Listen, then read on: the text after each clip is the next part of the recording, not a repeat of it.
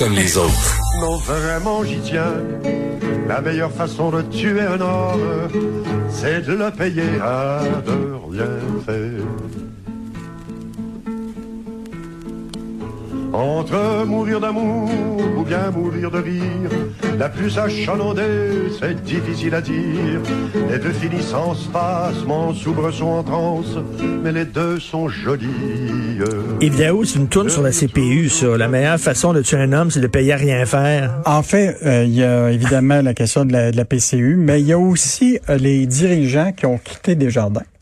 Écoute, Ok. ce matin, là, on apprend par euh, évidemment notre euh, journaliste Jean-Michel Genois-Gagnon. Il a analysé les données financières de Desjardins qui viennent juste de sortir. Et donc, tu as des millions en dollars en indemnité de départ qui ont été donnés depuis deux ans à environ sept premiers vice-présidents et détenteurs de postes supérieurs pour un total de 6,8 millions de dollars d'indemnisation de départ. On peut-tu dire que c'est peut-être pas les meilleures années de Desjardins avec Non. le scandale sur les vols de données, par exemple? Là? Hey, écoute, dans la puis là-dessus là, il faut quand même pas oublier là que dans 2019, qui était l'année de la fuite des données là, euh, il y a eu quand même deux personnes qui avaient quitté. Daniel Bertion, euh, Denis Bertion, pardon, qui était euh, responsable du- et chef de l'exploitation, puis il y avait Shadi Habib, qui était responsable des technologies de l'information. OK, puis ils partent avec un beau Et là, ce est- non, la, la question, c'est que Desjardins veut pas dire parmi ces sept euh, qui a reçu le- les montants dans le 6,8 millions. Ah, ils veulent pas détailler Non, ils l'affaire. veulent pas le détailler. A- donc, euh, ils ont jamais voulu dévoiler ça, et euh, puis on le saura jamais. Euh, Donc, euh, mais euh, c'est quand même des, des millions en indemnité de départ sur deux ans. Et dans la dernière euh, 2019, évidemment, sur le 6,8 qui était sur deux ans, en 2019, c'était 5,8 millions. Donc, on peut peut-être assumer qu'il y a peut-être des gens qui ont quitté puis qui sont partis avec des bonnes indemnités de départ. Ça me rend fou. Yves, tu le sais, ça me rend fou, ça. Tu sais, l'avion est en feu, là, les passagers sont dans l'avion. Il y a des gens, là, ils se sont fait voler leurs données. Desjardins nous a mal protégés. Puis ces gens-là, après ça, là, quand l'avion est en train de tomber, ils mettent leur parachute, puis. Puis, puis quand- Ah, il faut quand même pas oublier que présentement, dans le dossier des fuites des données, il n'y a jamais eu d'accusation criminelle jusqu'à date.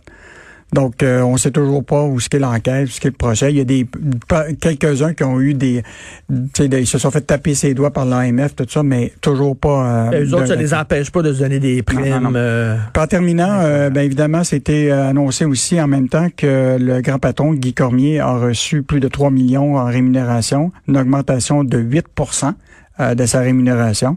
Euh, donc, mais évidemment, par rapport à toutes les grosses banques du Canada, là, euh, il est le plus petit, là, parce que les autres banques, là, ça varie entre 10 et 15 millions de dollars. Donc, euh, puis on terminé l'année, euh, juste en passant, avec euh, des excédents de 2,4 milliards, euh, qui est une baisse de 179 millions. Donc, euh, une baisse des excédents, mais une augmentation de 8 euh, de la rémunération du dirigeant. Incroyable. Incroyable. L'entreprise là va pas bien, puis euh, les autres, ils se donnent des bonnies. Incroyable. Euh, ça, c'est une sacrée bonne nouvelle. Hein? Euh, Jean-Marc Eustache, euh, le fondateur et PDG de Air Transat, qui dit que Transat peut survivre sans Air Canada. Hey, Rappelle-toi, il y a presque un an ou plus, on disait la solution québécoise à Transat, c'était Air Canada. Et là, les ailes ont pas mal baissé parce que là, aujourd'hui, il y a un changement de ton. Euh, donc, euh, hier, le PDG, dans, il annonçait les résultats euh, financiers de, de l'entreprise. Il a, il a vraiment indiqué qu'il tablait actuellement sur un plan B. Donc, ils sont en train de regarder d'autres possibilités de... on sait de- pas, on sait pas qui. on ne sait pas. Euh, c'est clair que même si euh, Air Canada n'a pas déjà dit là, que c'était qu'il voulait plus rien savoir de Transat, mais je pense qu'il y a- de l'eau dans le gaz dans l'avion. là.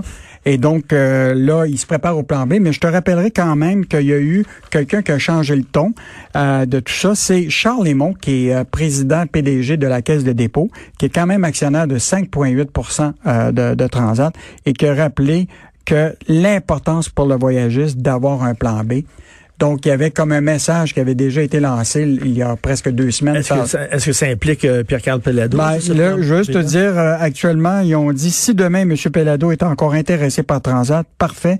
M. Pellado, vous venez nous voir et nous allons discuter avec vous. Nous ferons ça quand nous pourrons le faire. Avec d'autres partenaires. Ouais, donc, ça. euh, quand même une nouvelle intéressante, mais Ben je veux oui. te dire qu'ils sont pas sortis du- de, de l'auberge, là, euh, parce que d'ici le 31 octobre là, de leur exercice financier, il faut qu'ils trouvent 500 millions de financement pour euh, quand même maintenir, parce que tu sais, maintenir des avions, tu tu peux pas fermer la shop puis mettre tous les avions avec des, euh, des couvertures. Il faut que tu les entretiennes. Il faut quand même qu'il y ait encore une activité en préparation de la reprise.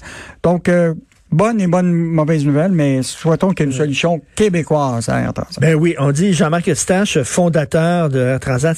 François Legault était pas un des fondateurs? Oui, il était avec euh, avec Monsieur Eustache au début là. Donc euh, ils ont été euh, et je suis certain que déjà le premier ministre François Legault a déjà dit qu'il fallait avoir une solution québécoise. OK. À Air Transat. Hey, Costco, ça, ça, ça, ils ont eu des bons chiffres, j'imagine, pendant la pandémie. Ça a bien fonctionné. Hein, leurs affaires, donc ils décident eux autres d'augmenter le salaire de leurs employés. Tu sais qu'il y a un débat aux États-Unis, puis le débat a lieu ici, d'augmenter le salaire minimum à 15 Oui. Ça, c'est aux États-Unis, il y a plusieurs États qui ont accepté de, de le faire. C'est pas le cas au Québec. On est toujours à 13 puis l'augmentation jusqu'à 15 ça va peut-être prendre deux ans. Mais tu as une compagnie comme Costco, euh, qui a augmenté son salaire de 1 Donc, euh, les employés vont recevoir 16 de l'heure. C'est une augmentation de 7% de leur salaire horaire. Mais ce qui est intéressant, c'est le taux de rétention des employés est de 6 ans. Hmm. chez Costco. Donc, quand tu payes ton monde mieux, tu les gardes plus longtemps. Tu les gardes, là. Et donc, euh, je pense qu'il faut se rappeler actuellement que nos travailleurs de première ligne dans les épiceries, les caissiers, ceux qui travaillent avec la clientèle, eux autres ont eu des primes de des géants de l'épicerie au Canada, les oui. Etc. Mais c'était en, en yo-yo tu passes de la zone orange à rouge, là, tu reçois ta prime. Tu t'en vas dans la zone orange, tu la perds.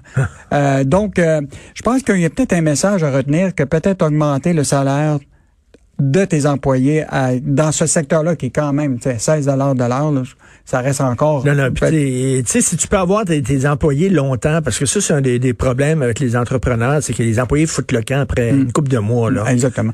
Puis là, le problème dans la restauration, tu, on va vivre ça là, actuellement, les il y a tellement de programmes actuellement de formation pour aller dans des secteurs d'avenir où les salaires sont bien meilleurs.